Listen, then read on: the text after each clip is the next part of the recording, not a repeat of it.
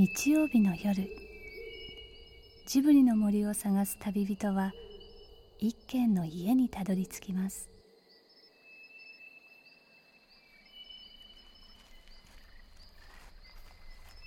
ジブリの森のラジオの川のほとり。そこに立つレンガの家はスタジオジブリ鈴木敏夫さんの隠れ家です。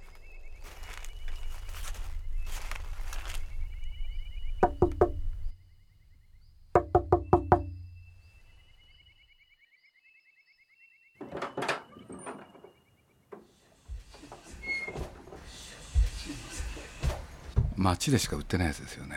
そうそう貴重な。ですよね。家には来ないやつですね。全部新聞休みかなと思って諦めてたんですけどね。僕はあの撮ってるんですけどね。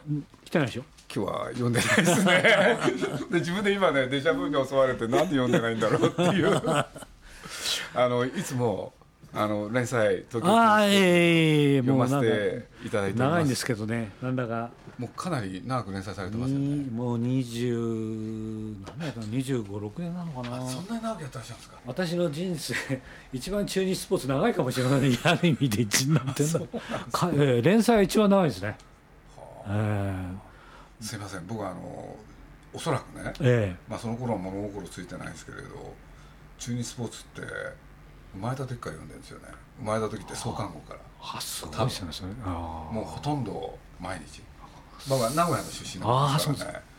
これで東京来てから東京中日スポーツ、もう東京来てすぐ宅配で。だから今日そうですか。読みますか？ありが読まれたんですじゃあありがありがとうございます。ナイターにはまだちょっと肌寒い。なんて最近は言わないんでしょうか？とにかく夜風がまだ少し冷たい5月の夜。恋愛にやってきたのは作家のねじめ正一さんです。僕はもう本当に根っからの巨人ファンだったんですけどね。ものすごい巨人ファンで応援してたんですけど落合さんが入ってきたからコロッと変わっちゃいましたね。そっからなんですか？そう本当にそうなんですよねそれも最初はねいけないいけないと思ってたんですよ。中日ファンなんかになっちゃいけないと思ってね自分でね。で少し気持ちわかります。抑えながら、抑えながらちょっと巨人も応援してたんですけどね。いつの間にかもう落合さん一辺倒になっちゃいましたね。やっぱりあの不愛想でねこう巨人に来た時もなんだか一塁ベースでなんか堀内さんがいろいろ指示出しに来るとじーっとファーストグローブファーストミットを後ろにしながらじーっと見てましたよね。違うだろうみたいな顔してるんですよね。ちゃんと指示しろよみたいな コーチにさ、今日は今夜はですね。えそういうお話をたっぷり聞かせていただこうと思って。あの本当僕ね申し訳ないんですけどね、うん。あのねじめさんのことは、うんとにかくあの連載だけです。えいやいやいやそうそう。これでいいですまあいいです。荒地の恋とかねいいですあのいいです。詩人であれいらっしゃるとかいろいろあるんですけれど。そんなのいいんですよ。とにかく中日スポーツに書いてらっしゃるっていうことで非常に親近感を感じてて。だから杉下さんはだから現役のっていうのはもうほとんど僕は記憶ないですね。あそれは確か昭和23年。三年です。そうですよね。僕と同い年なんですよね、ありますか？杉下さん。いやそれはないですね。中日優勝したっていうのだけはかすかに残ってるだけで。うん落合博満変人の研究という本も表し中日スポーツに連載をなんと25年も続けているねじめさん。そしてその中日スポーツを朝3時に販売店まで取りに行く鈴木さん。やっぱり強烈な印象を残してくれたのはゴントなんですよ。あほんでとにかく1年目35勝、はい。ほんで2年目30勝、あはい。3年目確か10勝なんですよね、はいはい。肩壊して。これでまあね、まあ、若い人は分かんないけれど、とにかく投げない日はとにかくピンチヒッターですよね、はいはいこれでなだ当時はダブルヘッダーが多いから、とにかく1試合目完投して2試合目抑えでしょ、はい。でそれをずっと見てきたから、はいはい。やっぱりゴンドっていう人がとにかく印象に残ってる。これで後にねうん。内野手に転向でしょ？はいはいはい。これでもう一度デビューって言ったらもうガンときてそれがまあ小学校から中学校ですよね。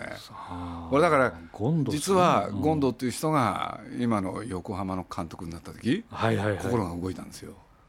まあね日本一になりましたもんね。俺でその時はですね確か僕の記憶だと僕すぐ忘れちゃうんですけどね相手は星野だったと思うんですけどね。はいはいはい。僕は生まれて初めて横浜側に立ったんですねはいはいはい。初めて浮気の気持ちが。星野さん。あーまあわかりますね。それはなんか非常によくわかるんでなすがなんつったらいいかな。やっぱり星野って優勝する時はいつも決まっててうん選手の半分以上変えちゃうじゃないですか。そうですね。でそれが僕はねなんか嫌なんですよね。でも圧倒的に星野さんっていまだに人気人気あるんじゃないですか？すごい人気ですよ。でも僕はやっぱり落合っていう人はなんか好きだったんですよね、俺で、まあ、後にね落合さんとお話しさせてもらったこともあったんですけれど、え今の、まあ、ある関係で球団の人知ったんですけどね、はいはいはい。やっぱり今のなんすか星野が辞めて落合になった時、ん。選手がみんな明るくなったっていうのあはー。なんか嬉しかったですよね。そうですね。僕はなんだろ僕も名古屋行くと、はい。そして中日新聞の方に会うと、はい。簡単に言うと評判良くないんですよね落合っていう人は。そうなんでそれは球団の人だけじゃないですよ。それから中日新聞の関係者にも。でなおかつ、まあ、町のいろんな方にも、俺で特にタクシーの運転手さんたちなんかもねね。もうみんな評判悪い、はい。俺で簡単に言うとねあの優勝しなくてもいいから、はい。いい人に監督になってほしいとかね。ね。で聞いてきたんですよ僕いろいろ。そしたら取材してみたらね何が嫌いかって言ったら勝っても負けてもしらっとした顔。はいはい。これが気に入らないと。本当に評判落合変人研究評 評判悪いんですよ名古屋で。そうなんですね。あんなもんあんなもんなんだみたいなその厳しいですね。いやももうう本当にそれはすごいですあよー僕はあの入門書としては非常にいいと思ってるんですけど。これはね名前言えないですけどねああの日本一になった時ですよね、とにかく関係者落合鋼鉄みんな動いたですよね、俺で次の監督まで決まってましたよね。そうなんですよね。僕はびっくりしたんですよ。そそんなバカな。俺でそういうことについてね、え要するに監督がどう思ってんのか落合さんが。聞きたくなったんですよ。それでちゃんと答えてくれましたか？そしたらねやっぱ顔つきがね、え真面目になったんですよね。あ。これで間が空いたんですよね。戦争でしたっけ？勝たなきゃいけないって言って。そう。落合さんはねやっぱりたあの野球は戦争なんですよ。勝たなきゃいけない。勝たなきゃいけないんですあの人は。あのそれはねあのやっぱりすごく強い人だなっていうのはあのえっ、とねあれはなんだっけな。それを発見したのは私の漫画家の高橋春夫っていうのがいてねあいつがね絶対ねじめなんです。よ高橋春夫が落合さんは戦争やってるよねって話をしたことがあって、あの要するにやっぱり野球って勝たないと面白くないんですよ。はい。それは多分落合さんの人生観じゃないですけど、小さい時からあそこの秋田のねあそこでずっと野球やってきてうわ5円玉5円しかななくなった時に彼これはねある人から聞いたんですけどね死のうかと思ったって言うんですよ。これからの人生本当に俺何やってんだっていう感じでやっぱり自殺を考えたっていう話俺はなんか本当じゃないかなっていう気はしてね。そういう目してますよね。うん、そういうことを考えるタイプですよね、あの人はね。だからでも野球があってそうやって。だからあの人はやっぱり野球があればどこへでも行くっていうか家がなくなって金一銭もなくなってもやっぱりどっかで野球がやれる場があればね。なんかそういうなんかね草野球の頃からずーっとね、勝たなきゃダメだ勝たなきゃダメだってずーっと根底にあったんですね。か彼はやってきたと思いますよね。でもそのその勝たなきゃならないっていうのは例えばその人間を把握するっていうか、まあ、なんて言うんだろう人を見るときに僕らやっぱりなんだろう一杯例えば仲悪くても一杯飲み行ってねまあ今日一杯飲んじゃったらあいつと少し仲良くしようかななんてちょっとちょっと情緒的になってしまうことあるじゃないですか、あの人はやっぱりそういうなんて言うんだろうないですよねグラウンドの上で人間をこいつはやっぱり戦争に勝てるかどうか、そのその度胸があるのか、勝つためにちゃんとその勝つために動きができるのか、そういうのをグラウンドの上でグラウンドの中でしか人間を判断し判断しない。だから平等にやっぱり選手の力を平等に見ようとしてるっていうか、そうですね。あのその常に平等に見よう見ようっていう、公平ええそれその公平感覚っていうのは、あれはの人に。好きですね。うん、だから公平っていうのは実は一番人間にとっては、まあ、これはなんかまたい何言ってんかこいつねじめって言われそうなんですけど、一番過激というか、一番攻撃的ななるほど。よは要素がねあそれは面白いですそれは詩人の谷川俊太郎さんから感じたことなんですけどね公平に見常に公平に見るっていうのは相当しんどいことですよ。大変なことだと思いますよね。なるほそれでもうあの顔つきでしょ？どそう。多分人生で心を許してる人ってすごい何人いるんだろうあの人ねえと思いますよね。ロッテにいた時からなんか興味あったですよね。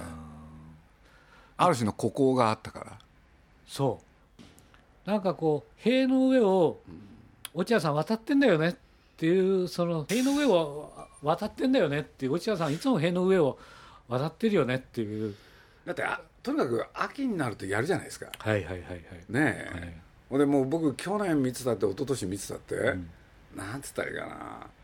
要するに本当はここでローテーションを崩してこのピッチャー出せば勝てるっていう試合を相変わらずそうそ守って負けに行くじゃないですか、もうあれ見てるとねちょっとびっくりしますよねでもそれはあれですか？あのー長く長く人生例えばプロデューサーとしてはい。なんかこう作っていく中ではい。やっぱりすごく共通点ありますか？なんかこいうやそそんなことは僕は自分に重ねようとは思わないですけれどうんだけれどヤクルト戦があってね神宮で、俺でもうローテーションでいけば山本昌なわけですよ、はいはいはい。そうもう負けるって分かってるわけですよね。それでも覚悟して見に行くわけですよ、俺でそういうとこ頑固ですよねって話をするとね何にも言わないですけれど僕山井だってね、僕あれあの年夏に出てきてね、7月ぐらいでしたっけ俺で僕の記憶だとねはい。5試合ぐらいノックアウトですよ。はいはいはいはい俺でね、どうするんだろうと思ったらその病をいきなりまたジャイアンツ戦にぶつけるわけでしょ、これでまた負けるかと思ってたら、そこで勝っちゃう、これで次から勝っていくわけでしょ、ジャイアンツに、だけどその間の5敗は一体どうするの？ってそのイライラはありますよね。イライラあるんだけれどそれがあったからあのね日本シリーズの山井のあの8回で降板、ああ山井は納得するなっていう。それは僕はあったんですよね。だってあんだけ使ってもらえたんですもん。何かやっぱり僕らが見えてないところが見えてるところがあるんでしょうきっと。素材をどういうふうにうまく生かすかっていうことの天才っていうかな。それが1年目成功して今もまたやろうとしてるわけですよね。まだ。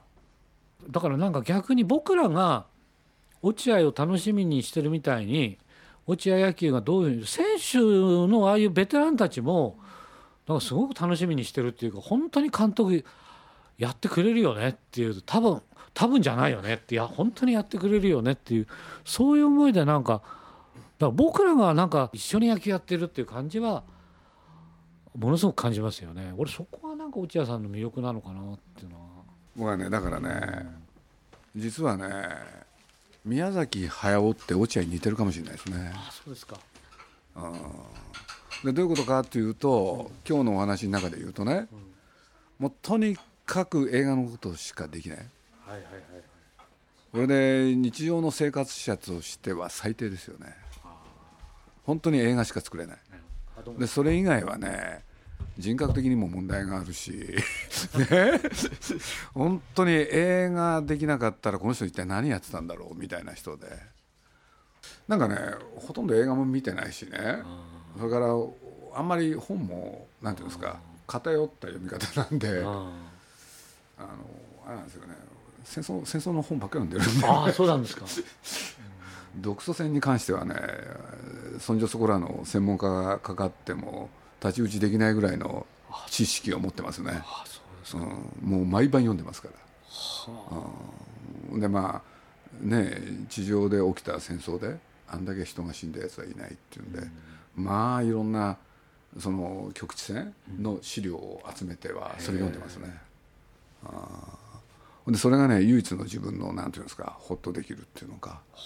で映画作る時はもう全然そういうもの置いといてやりますけどね、うん、だから詳しいですね。いやだからきっとそうなんだろうな、あの谷川さんなんかも実はなんかつまんないこといっぱい知ってんじゃないかって感じがするのね。あの人も。ああやって詩書いてるけどね、はいまあ宮崎さんちょっとお話伺っただけでは、まあ、もっと谷川さんの方がバランス感覚がいい感じは あの当然しますけど。谷川さんの方がバランス感覚いいですね。いいですよね。うん、僕は見ててそう思います、俺でまあある種ね孤高の部分も強いしなんか今日お話聞いててねなんかあのその複雑さ含めてねなんか似てるなっていう感じを受け止めましたけどね。だからまあ今日も僕なんていうのかな、まあ、宮崎ってね、えそのみんなが安心して見られるいい映画をやってるように見えて僕なんかに言わせると実は常に作品の中にねその公序良俗に反するものはいはい。常に入れてあるんですよね。でそれをオブラートで包む。っていうのが彼の映画の大きな特徴で。これで僕ね、まあ、今日もその息子と喋ってたんですけどねあの前面にそれを出してないんですよ。はいはい。だから、まあ、ある年齢にもなってきたしね、68なんですけれど最後黒沢さんが影武者を作ったようにはい。要するに本当の俺はこうだっていう。うん。それをやるとね、なんか全うできるかななんていう気がね、あのー ちょっとしたんですけどね。いやいやもう。宮崎あんまりないですね これいただいていいですか、はい。じゃあいただきましょう。今夜二人が中日や落合監督や野球のことをこんなに熱く語る理由は何なんでしょう？もしかすると今こんな野球談義そのものがこの世界からなくなっていこうとしているからなのかもしれません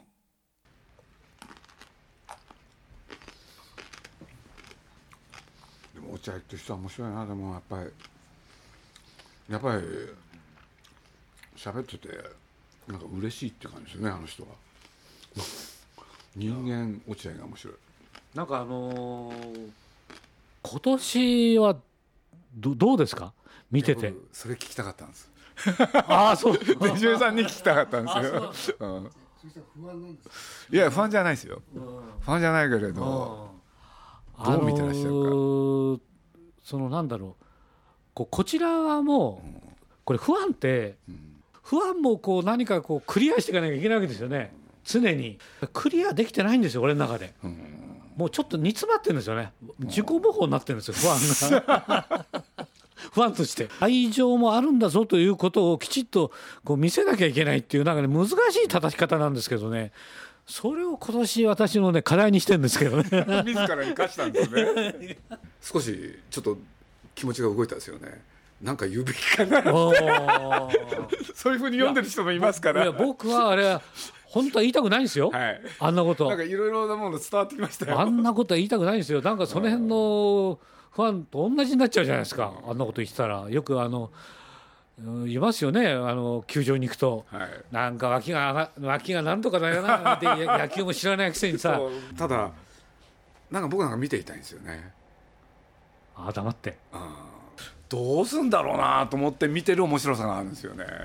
あー要するにあの落合監督自ら言ってた、あの地獄に入っていく喜びみたいな、うん。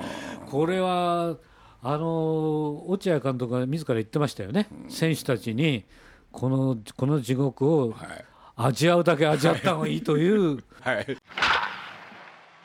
あの今年中日と楽天が日本シリーズを戦う。山崎山崎本当よく打ってる。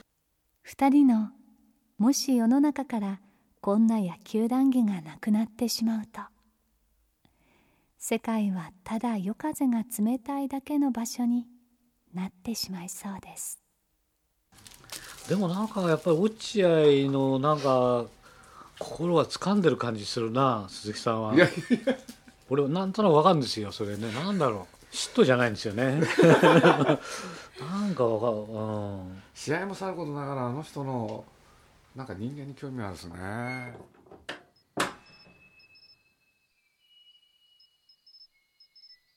鈴木敏夫のジブリ汗まみれこの番組はウォルト・ディズニー・スタジオ・ホーム・エンターテインメント読売新聞ドリームスカイワード JAL 町のホットステーションローソンアサヒ飲料の提供でお送りしました。